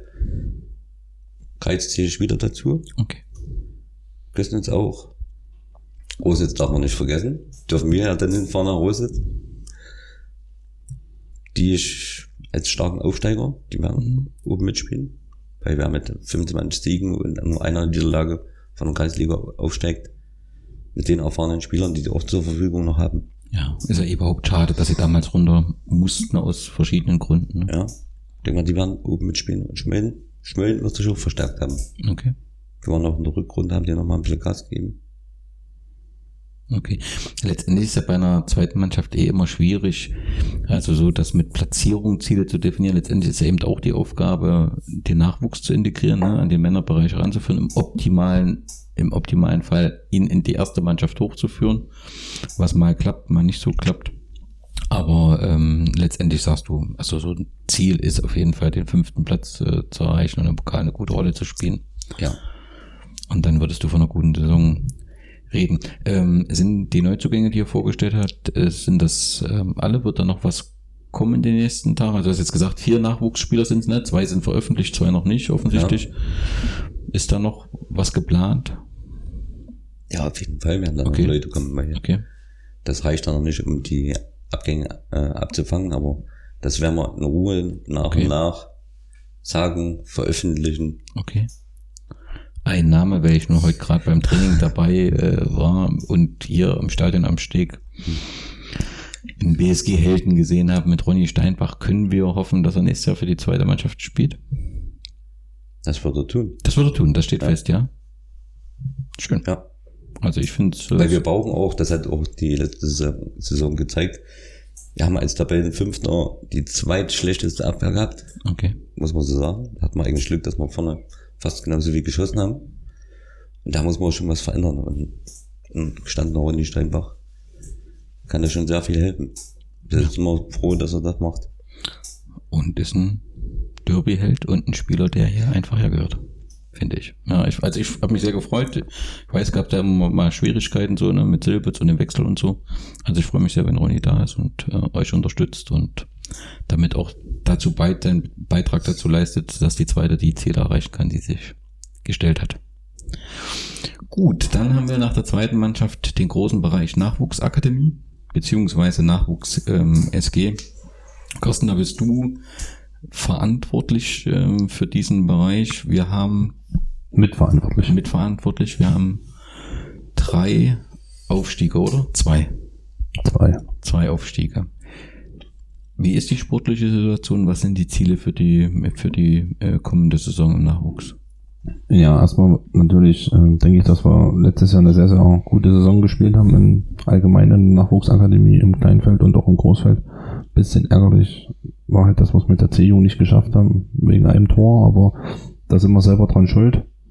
Äh, auch so ein bisschen, also da brauchen wir jetzt nicht sagen, die waren schuld, oder das haben wir einfach selber verzappt. Das ist ja auch immer gut, dass man einfach sagt, man war selber dafür verantwortlich. Ähm, und mit A und B-Jugend sind wir aufgestiegen und äh, ja, das wird schwierig. Also wir wollen unbedingt in, in der Verbandsliga bleiben. Es, in der B-Jugend haben wir schon noch ein paar Schwierigkeiten einfach. Äh, Das wird sicherlich vom ersten bis zum letzten Spieltag wirklich ein, ein Kampf um die Klasse. Okay. Äh, Ich denke, dass wir in der A-Jugend ein bisschen besser aufgestellt sind, einfach auch so vom Kader her, weil die A-Jugend jetzt auch relativ eine junge A-Jugend war, wo jetzt viele auch noch drin bleiben, äh, die jetzt einfach quasi das Ziel, was sie erreicht haben, jetzt selber auch noch ernten können. Und äh, ja, ich glaube, dass wir in der Summe dort gut aufgestellt sind, haben unsere Hausaufgaben gemacht äh, in der Nachwuchsakademie, ähm, um irgendwann auch mal in der Talente-Liga zu spielen. Ähm, haben wir uns äh, auch mit unserem Partnerverein im VfL und auch mit Eurotrink zusammengesessen, dass es in der neuen Saison die SG bleibt bestehen. Wir Schön. wollen diese Partnerschaft mit, mit diesen beiden Vereinen, wollen die leben ähm, äh, und weiter vertiefen und ähm, optimieren. Wird aber so sein, dass wir rein fußballrechtlich äh, rechtlich von der A bis zur D-Jugend als BSG Wismut Gera auflaufen, um einfach die Regularien äh, vom TV und vom DFB weiter ein äh, zu halten, um auch dann aufzusteigen mal zu können oder selbst auch mal, wenn man mal Hallenmeister wird, dass man dann mal auch zum NOV fahren kann, kann ja passieren. Diskussion, äh, was dem TV eine SG bedeutet, haben wir jetzt ja auch in, bei Jena, Jena Farm und Schott, wo dann der TV in der Begründung sagt, dass wirklich eine SG nur eine Notlösung ist und äh, kein Zusammenschluss Aus sportlichen, Aus- mit sportlichen Zielen, ne? mit sportlichen Zielen und leistungssteigernd. Äh, genau. und äh, ja, so wird es da laufen und ich bin da eigentlich guter Dinge, dass wir uns dort Schritt für Schritt einfach weiterentwickeln, langsam, ohne großen Druck. Und das Ziel muss sein, aus dieser Nachwuchsakademie äh, die drei Männermannschaften, die einfach da sind, Eurodring, VfL und unsere zweite Männermannschaft, die ja auch dann trotzdem noch ein Leistungsgefälle haben, dass wirklich die Guten, die aus der A-Jugend kommen, bei uns in die zweite kommen und die anderen Mannschaft, äh, die anderen Spieler, die es vielleicht nicht in die Kreisoberliga schaffen oder auf das Niveau oder das vielleicht auch gar nicht wollen, Ja. dann einfach sagen, okay, damit bleiben die Männermannschaften Eurotrink und VfL erhalten. Ich glaube, das lebt man auch ganz gut. Der Philipp Thomas ist ähm, ja auch zum VfL gegangen, weil er gesagt hat, oh, für Umkreis Oberliga der Aufwand mit Training und will ich nicht. Und wie gesagt, wir haben dort eine super Kooperation. Äh, das geht auf ganz schnellem Weg da. Und ja, das wollen wir einfach vertiefen. Und ich glaube, äh, dass das auch der Weg ist für uns als Verein, damit halt auch wirklich alle drei Vereine am Leben bleiben. Weil ansonsten sieht man ja, ich bin, das hat jetzt nichts mit Thüringen, aber ich bin auch mit FUBA Brandenburg vernetzt. Ich glaube, da kommt jeden Tag kommt eine Meldung und wieder ein Dorfverein ohne Fußballclub. Und ähm, ja, und das macht unseren Verbund, denke ich, stark und deshalb wird das im VfL Eurotrink nicht passieren, dass das irgendwann mal kommt. Ähm, und wir werden auch niemals unsere zweite Mannschaft abmelden. Und das, denke ich, ist ein wichtiges und richtiges Signal. Uwe, du kennst dich ja so in den ganzen Regularien sehr gut aus. Kannst du das erklären mit dieser Spielgemeinschaft, warum dieser Spiel, Blick auf die Spielgemeinschaft immer so kritisch ist, also warum das immer so als schlechteres Modell gesehen wird. Also mich hat die Entscheidung, das scheint ja alles begründet zu sein und richtig, dass man sagt, also Jena Form und Schott Jena wollten zusammengehen. und hatten wohl in ihrer Begründung formuliert, dass sie eben glauben, durch dieses Zusammengehen kann im Prinzip ähm, ein sportliches Niveau gesteigert werden, ja. Und da hat der TV gesagt, das darf nie der Zweck einer SG sein, ne? Und das kannst du das irgendwie erklären, was da der Hintergrund ist? Natürlich, wenn ich Sachen zusammen steigere ich ja immer irgendwas, selbst wenn ich nur die Anzahl der Spieler erhöhe. Und damit ist ja indirekt auch eine Leistungssteigerung da, weil ich mehr Spieler habe und mehr Auswahl. Warum wird die, die Spielgemeinschaft so kritisch gesehen oder warum so kritisch bewertet? Kannst du das erklären? Zumindest im Männerbereich wird das so getan, das eben auch aus gutem Grund, weil eben doch dort die meisten Gründe dafür sprechen, dass es aus sportlicher Sicht eine Spielgemeinschaft gegründet werden soll. Es ist also nicht so, dass plötzlich irgendwelche Vereine aus ein oder zwei Männermannschaften von ehemals 34 Spielern plötzlich nur noch jeder für sich acht oder neun hat. Das ist schon eher selten der Fall, kommt natürlich vor. Dann macht es auch durchaus Sinn, da eine Spielgemeinschaft draus zu machen, dass wenigstens noch eine Mannschaft erhalten bleibt, bevor zwei verschwinden. Eingeführt wurde das Regularium eigentlich im Rahmen der demografischen Entwicklung im Nachwuchsbereich. Ne? Wir hatten also hier vor 10, 12, 15 Jahren eine erhebliche Stagnation. Das sieht man jetzt auch in den A- und B-Unionen. Das sind also jetzt die letzten Jahrgänge, die diese geburtenschwach waren und rauskommen. So ab der DC sieht man das schon ein bisschen anders wieder. Und da wurde das halt dazu eingeführt. Einfach, damit man jedem Verein oder jedem Kind Möglichkeit bieten kann, am Wettbewerb teilzunehmen, hat man gesagt, okay, dann macht halt die zwei Vereine zusammen, dann habt ihr wenigstens eine Mannschaft, bevor acht Kinder von dem Verein und sechs Kinder von dem Verein gar nichts machen, machen wenigstens 14 Kinder was. Dafür war es eigentlich gedacht. Dass das am Ende ein bisschen verschwimmt inzwischen, ja, ist auch klar, aber im Prinzip zu 90 Prozent wirkt es immer noch so, wie es eigentlich gedacht war. Okay, wunderbar. Dann ist ja das Thema dritte Mannschaft hier aufgekommen. Also das ist ja wohl schon länger, gibt es die äh, Gerüchte und jetzt ist es wahrscheinlich, wird es morgen offiziell, dass ähm, die BSG Wismut eine dritte Mannschaft hat. Ähm, die wird in Aga trainieren und auch spielen und äh, morgen offiziell vorgestellt. Und äh, das ist wohl so, dass die Männer des SV Aga sich hier angeschlossen haben, wenn ich das richtig äh, verstanden habe.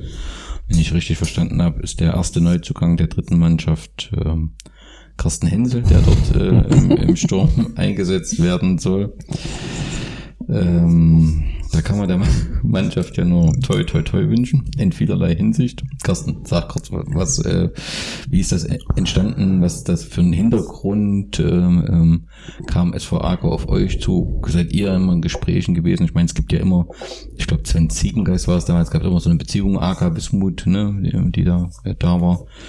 Ähm, was ist der Ziel mit der, was ist das Ziel mit der dritten Mannschaft? Ja, es hat sich ja so ein bisschen, dadurch, dass wir ja auch, wo wir keine Trainingsstätten hatten, ja in Ager auch trainiert haben, selbst mit erster und zweiter Mannschaft, denke ich, hatten, haben wir dort einfach einen guten Kontakt aufgebaut. Jetzt wohne ich dann auch noch in Ager. Da ich bin da auch immer mal vor Ort beim Spazierengehen oder gucken wir bei den alten Herren am Freitag vorbei. Ähm, und ähm, dann ist im März äh, Ager auf uns zugekommen, ob wir uns das vorstellen können. Wir haben das schon immer mal so am Biertisch mal gesagt, auch wenn das mal nicht weiter ist, ist ja gerade dieses Sterben, sage ich mal, ne? Ähm, wo, wo jetzt so ein Verein wie der SV Ager vielleicht sogar 25 Spieler hat, aber davon sind halt 10 auf Montage und wissen Donnerstag noch nicht, ob sie Samstag um 10 zu Hause sind oder, oder halt 14 Uhr, ähm, äh, wo, wo das einfach so entstanden ist und äh, wo wir das ein bisschen gesponnen haben, wollte die Mannschaft dann so zusammenbleiben, auch spielfähig sein, vielleicht auch mal, wenn vielleicht mal einer fehlt am Wochenende, wo sie dann vielleicht immer sagen können, können wir mal beim, beim Roy äh, anrufen und vielleicht kann noch einer aus der zweiten mal mit aushelfen, der vielleicht am Samstag auch noch arbeiten musste, aber am Sonntag vielleicht Zeit hat. Ähm, wollten ihre Spielstätte behalten. Wir haben dort einen guten Kompromiss auch mit dem Verein gefunden, mit dem SV Ager. Äh, erste Männermannschaft äh, trainiert er jetzt auch im Sommer jetzt wieder da oben. Und es soll einfach auch ein partnerschaftliches Verhältnis werden. Ähm, und ja. Und äh, zu dem anderen Thema, dass ich mich bewegen muss, sieht ja wohl jeder. Und äh, ich gehe halt auch nicht so gerne ins Fitness, das, alleine ins Fitnessstudio oder irgendwo laufen und joggen und will einfach auch noch ein bisschen mich körperlich bewegen, weil ich glaube, dass es mein Körper einfach braucht. Und, und bei Rollback habe ich keinen Platz. zu Recht. Ich finde es gut. Ne? Also ähm, es ist immer schwierig, je mehr Mannschaften, kann man natürlich positiv sehen, umso mehr Mitglieder. Aber es sind natürlich auch Ansprüche, die immer, und da muss man manchmal aufpassen, ne? das ist immer nicht ganz ungefährlich. Kann auch viel Frust entstehen, aber letztendlich gehört es, muss man das von Anfang an ordentlich managen und äh, aufpassen mit den Erwartungen. Ja, es gab ja vor zwei Jahren schon mal das Projekt Dritte Mannschaft, was dann nach einem Jahr nicht funktioniert hat. Das gab es Äh, davor sogar schon mal. Oder schon mal. Daraus haben wir eigentlich schon gelernt. Ja, und, und, und jetzt diese dritte Mannschaft ist ja eigentlich anders. Ne? Sie sind eigentlich eigenständig. Hm. Ne? Äh, vielleicht gibt es trotzdem noch den einen oder anderen, der sagt, oh, wenn es jetzt bei der Wismut eine dritte Mannschaft gibt und äh, einmal die Woche in Aga vielleicht zum Training und am Wochenende spielen, Ja. kommt vielleicht noch einer. Äh, ich sehe es auch, die, die dritte oder die Mannschaft aus Aga wird auch zweimal trainieren. Äh, der Alexander Köchel, der jetzt auch bei der zweiten Männermannschaft immer mal mit dabei war, wird dort so ein bisschen Trainer äh, übernehmen, die Verantwortung, wo, wo es dann vielleicht auch immer mal ein gemeinschaftliches Training zwischen zweiter und dritter gibt, wo ich einfach sage, das ist ja wirklich unter der Woche auch gerade für die Kreis-Oberliga oder Kreis, für die Kreismannschaften einfach schwer, so ein gutes Training zu organisieren, wo man einfach sagt, okay, die trainieren einfach zusammen. Aus beiden Mannschaften acht oder neun macht sicherlich mit 18 oder 20 mehr Spaß als da sechs und da fünf. Und drei kommen noch nicht, weil sie noch irgendwo im Stau stehen oder ähm, und ich glaube, dass es ähm, erfolgreich sein kann, um gerade den, den richtigen Amateur, den richtigen so Kreisfußball auch zu stärken, auch in der Wismut. Ähm, kann, in Aga gibt es, denke ich, auch zwei, drei Spieler, die auch Lust haben, vielleicht auch mal bei der zweiten auszuhelfen. Und zu dem Thema auch nochmal letzte Saison. Ich glaube, dass die zweite wirklich eine richtig gute Runde gespielt hat. Sicherlich haben Hardy oder Fitze oder ich kann mir auch vorstellen, dass der Roy sicherlich länger weiter oben mitgespielt hätte. Ne? Und aber so wie diese Saison einfach auch war im Männerbereich, in der ersten Männermannschaft mit vielen Verletzten und wo, wo wir einfach dann auch nicht unterstützen konnten, weil wir einfach sagen mussten, selbst wenn jetzt mal bei uns fünf auf der Bank sitzen, ist es einfach viel zu gefährlich, dass sich da jetzt einer irgendwo verletzt, war das sicherlich schon eine schwierige Situation und, und auch gab es ja auch zwei, drei schwierige Ergebnisse, sage ich jetzt mal, oder, oder blöde Ergebnisse eigentlich für eine Mannschaft, die, die unsere zweite eigentlich nicht verdient hat. So. Und ähm, auch das wollen wir ein bisschen besser machen, deshalb hoffen wir einfach, dass wir auch weitgehend verletzungsfrei überall bleiben, dass auch die erste mal die zweite unterstützen kann und die zweite die dritte und die dritte die zweite. Und ich glaube, dass es für viele eine Win-Win-Situation ist. Und ja, Also ich sehe auch ähm, die positiven Sachen. Ich will da auch nicht falsch verstanden werden. Man muss wirklich nur immer aufpassen, dass da nicht so, so ein kleines Grüppchen kann manchmal einen ganzen Verein springen. Das glaube ich hier nicht. Ne? Fakt ist, der SVA hat auf jeden Fall den besten Facebook-Berichteschreiber. Also ja der ist den, überragend. Das lese ich sogar. Das ist also wenn wir das noch äh, hier in die Pressearbeit integrieren äh, äh, könnten, dann wäre das sensationell. Okay, damit sind wir mit dem Bereich ähm, BSG durch, mit einer Neuerung. Wir haben eine dritte Mannschaft. Ähm, zum Bereich Sonstiges. Das Thema, worüber ich mich im letzten Podcast etwas aufgeregt habe und dann auch nochmal was geschrieben habe, sind das Thema 650 gewaltbereite Fans in ähm, Thüringen. Hintergrund ganz kurz nur, gab eine Anfrage im, im Thüringer Landtag, äh, wie denn die Situation äh, ist, wie viel ähm, Gewalttäter es gibt. Das Innenministerium hat mit 650 geantwortet. Die Antwort ist bis heute nicht äh, öffentlich, sondern ist im Prinzip den, was ungewöhnlich ist. Normalerweise, wenn es so Anfragen gibt, stellt man auch die Antwort öffentlich. Die Antwort ist den Medien durchgestochen worden und die Medien haben das eins zu eins abgedruckt, ohne nachzufragen. Ich hatte immer schon Zweifel an dieser Zahl, weil parallel es im Bundestag eine Anfrage gab nach den Gewalttätern. Und dort wurde eben geschrieben, in Thüringen gibt es 362 Gewalttäter aus der Gewalttäter-Sportdatei. Wenn man sich damit ein bisschen beschäftigt, die Gewalttäter-Sportdatei, dort kann man eben auch drinnen landen, wenn es ein Ermittlungsverfahren gibt. Und ähm, selbst wenn das positiv ausgeht, wird man nicht sofort gelöscht. Das heißt, in der Gewalttäter-Sportdatei, das ist auch juristisch nochmal so beschieden stehen eben nicht nur Gewalttäter drin. Ne? Aber das sind natürlich, ich will auch nicht sagen, dass dort alles äh, Helden und freundliche Menschen drinstehen, aber es sind eben nicht zwingend ähm, Gewalttäter. Umso fragwürdiger halt die Zahl aus Thüringen, insbesondere auch deswegen, weil die Bundesregierung zum Beispiel eine Vereinsaufschlüsselung nicht öffentlich gemacht hat. Ne? Die hat gesagt, das machen wir nicht. Jeder Abgeordnete, der, das wissen will, kann das im Vertraulichen sehen.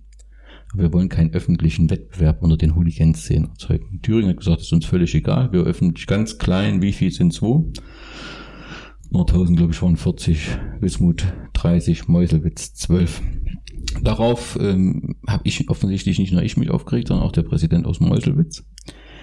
Ähm, der hat das auch ähm, mit der Presse, also sein Frust darüber in der Presse, weil er sagt, also ich kenne ja fast jeden, ich wüsste nicht, wer hier verurteilt ist und äh, wer uns da Probleme macht. Wir haben ein gutes Verhältnis und ich sehe unser Engagement auch in Misskredit gezogen durch so eine pauschale Veröffentlichung. Und dann hat die Presse das gemacht, was eigentlich eine Presse machen sollte, hat nachgefragt beim Innenministerium. Das Schöne ist, dass das Innenministerium das erste Mal dort geantwortet hatte, auf meine Nachfragen ja nicht geantwortet hat und gesagt hat, ja, die Zahlen haben wir doch gar nicht ermittelt, sondern die haben wir von der Landespolizeidirektion Erfurt beziehungsweise von der Landespolizeidirektion Gera. Äh, Polizeiinspektion heißt, glaube ich, in Gera. Und dann hat die Presse das gemacht, was man machen muss und hat eben dann nochmal nachgefragt und die Landespolizeiinspektion Gera hat gesagt, wir sind in der Erfrage gar nicht beteiligt gewesen.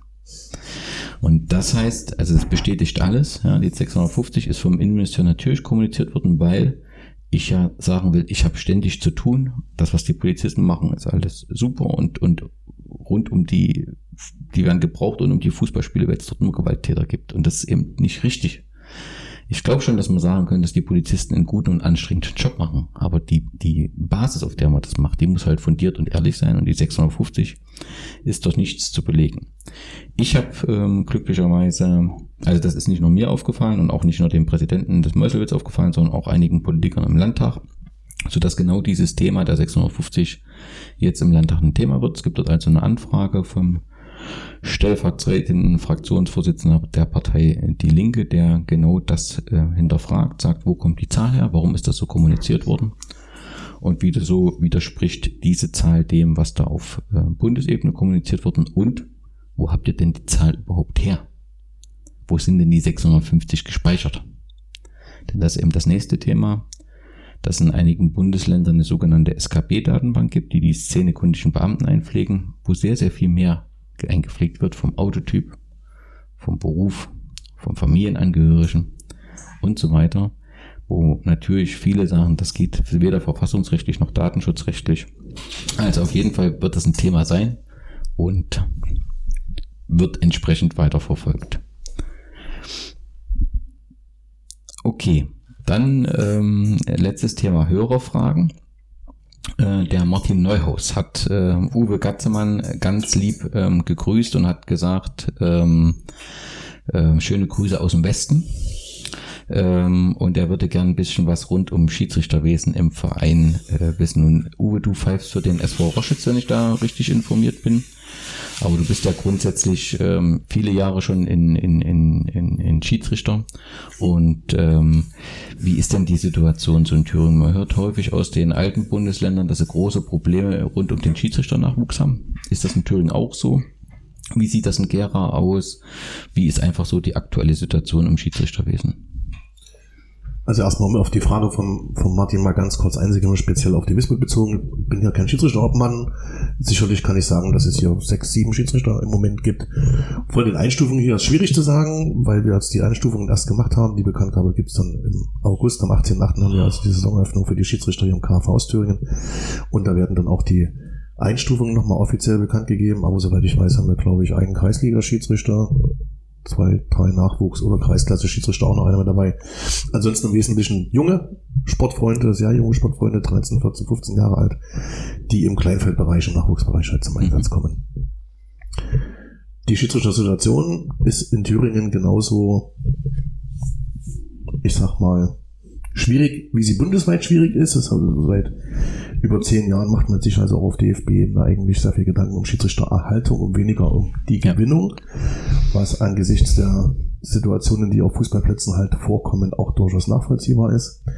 Hier im KV aus Thüringen ist die Situation durchaus ein bisschen extremer prekär, würde ich mal so formulieren. Wir haben also insgesamt eine Schiedsrichterliste von ca. 190 Sportfreunden. Davon muss man aber sagen, dass dauerhaft an den Wochenenden regelmäßig nur 70, 80 tatsächlich einsatzbereit sind. Okay. Dann ist ja noch eine entsprechende Anzahl Schiedsrichterbeobachter mit dabei, die man davon abziehen kann. und auch halt eine sehr hohe Fluktuation, dass man so sagen kann, dass so alle drei Monate eigentlich auch drei, vier, fünf wieder verschwinden von der Liste. Ne? Und wir bilden dann jedes Jahr wieder neu aus. Da kommen also 15 bis 20 wieder mit dazu und so reduziert sich das also mal hin und her. Fakt ist halt, dass es jedes Wochenende unheimlich große Probleme gibt, die Spiele abzusichern mit den Schiedsrichtern. Es ist sicherlich auch noch in der neuen Saison wieder geplant, die Kreisliga mit Teams zu besetzen, also mit drei Schiedsrichtern, also Schiedsrichter und Assistenten, was definitiv schwer zu realisieren sein wird. Also zumindest alle Spiele durchzuführen mit drei Sportfreunden, das glaube ich wird wohl nicht mehr funktionieren. Schiedsrichter hier in Ostthüringen machen regelmäßig, also viele Schiedsrichter, mehr als nur einen oder zwei Einsätze am Wochenende. Wir haben also okay. Schiedsrichter, die teilweise vier, fünf Einsätze am Wochenende machen. Sehr viele kurzfristige Absagen kommen. Ähm, wenn man so die Schiedsrichter-Ansätze selber hört, weiß man, dass jede Woche zwischen 70 und 100 Spiele abgesagt und neu besetzt werden. Ja. Das liegt nicht an der Schiedsrichter-Situation insgesamt, ja, also dass wir zu wenig Schiedsrichter haben. Logisch, wenn du 500 hast, ist es egal, ob da mal 100 Absagen kommen, setzen halt die nächsten 100 an. Nee, ist einfach schwierig, dass die Schiedsrichter ja anders mit der Situation umgehen, weniger Verantwortungsbewusstsein heutzutage haben. Das mag sicherlich auch in der gesellschaftlichen Entwicklung mit liegen. Und halt die älteren, zuverlässigen Sportfreunde halt so langsam aber sicher in den Ruhestand gehen. Und damit halt auch diese Zuverlässigkeit verschwindet. Okay. Na, ich hab's nur, ähm, merkt es nur, also du hast ja auch in der Verbandsliga Frauenfußball mittlerweile ähm, auch nur noch einen Schiedsrichter, wo du natürlich aber durch diese Situation, das hast du jetzt bei Männerkreisliga, Oberliga vielleicht nicht so, aber da erhöhst du natürlich den Unterschied dann zur Regionalliga, was die nächste Klasse in dem Bereich ist, ne? weil dann plötzlich hast du wieder die Schiedsrichter. Dass das insgesamt eine schwierige Situation ist. Umso schöner ist es, dass die WSW Wismut Gera offensichtlich genug Schiedsrichter hat. Und äh, was ja auch nicht, also was ja auch ein großes Problem wäre, wenn das nicht so wäre. Deswegen ist das ja ähm, gut. Und ähm, ich glaube, die, die Schiedsrichter stehen, stehen auch alle auf der Internetseite. Ne? Der, wenn, wenn Martin, weil er eben fragt, wer ist im, im Verein Schiedsrichter, dann kann er dort nochmal nachgucken. Und letztendlich die Situation ist dann halt so bei uns wie überall woanders. Entscheidend ist es, dass um die Schiedsrichter geworben wird, aber dass die Schiedsrichter eben auch ihren Job gerne machen können. Und das liegt letztendlich auch an uns allen wie wir uns drumherum ähm, benehmen und äh, äh, gerade im Nachwuchs gibt es da so das ein oder andere, was ich persönlich erlebt habe, wo ich halt sage, muss das sein, so ein junger Schiedsrichter, der ganz offensichtlich das noch nicht so häufig äh, gemacht wird, wird dann von, von Eltern in einer Art und Weise angesprochen, wo man sich fragt, wo ist so dieses soziale Verhalten geblieben am Fußballplatz. Ne? Also das ist äh, großen Respekt vor allen äh, Schiedsrichtern, dass es dort gut und schlecht gibt, das ist so. Ne? Aber trotzdem brauchen wir die Schiedsrichter, ansonsten können wir nicht spielen. Und umso wichtiger ist es eben, dass wir ihnen da auch eine Atmosphäre bietet, dass sie das gern machen können. Ja, auf jeden Fall. Also da auch jetzt von meiner Seite erstmal einen großen Dank auch an, an Herrn Küchenthal, der das bei uns so ein bisschen macht, SG und, und BSG Wismut Gera. Äh, wir das auch auf der Tagesordnung haben, der Schiedsrichter. Wir froh sind, dass wir keine Schiedsrichterprobleme haben.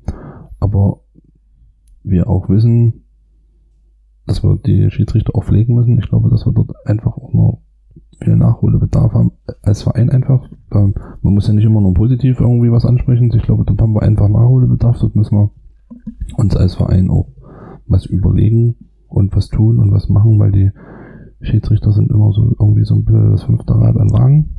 Ähm, und äh, da gab es jetzt auch schon mal Gespräche, das ist dann aber wieder in den Sand verlaufen, weil ähm, das müssen wir einfach angehen.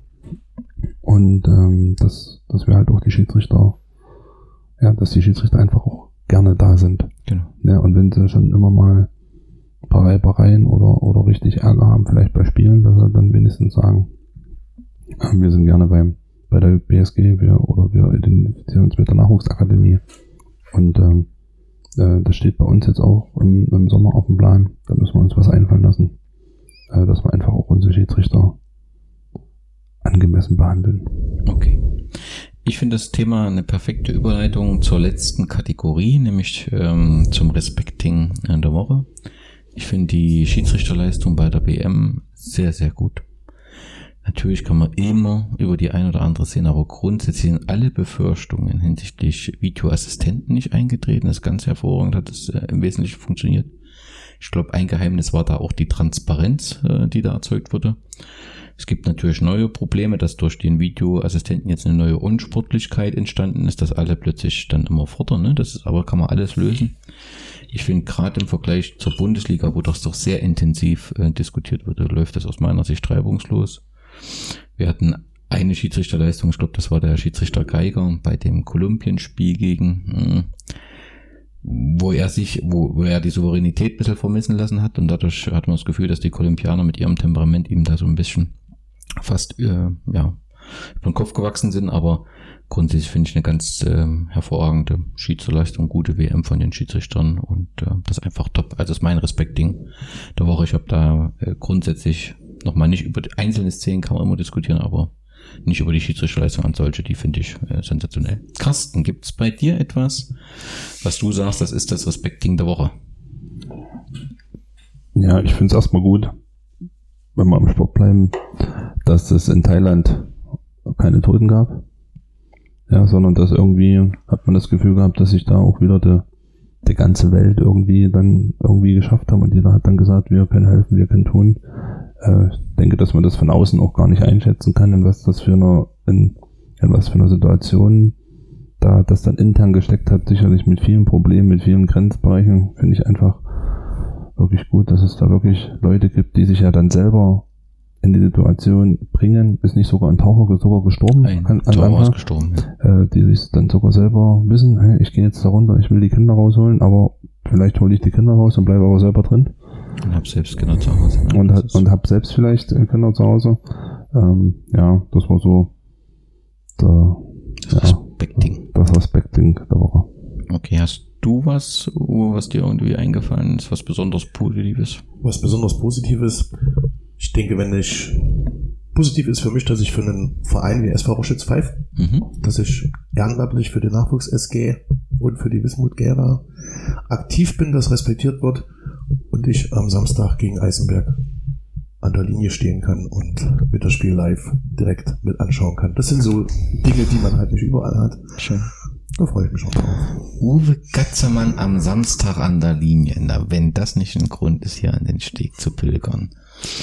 Ja, was mir noch Ich kann mich noch an ein Spiel mit Uwe Gatzemann an der Linie erinnern. Ja, welches? Wismut Gera Westworde vor zwei Jahren. Ach, so ein Freundschaftsspiel. Freundschaftsspiel. Ja. Ja. Da gab es Diskussionen? Ah,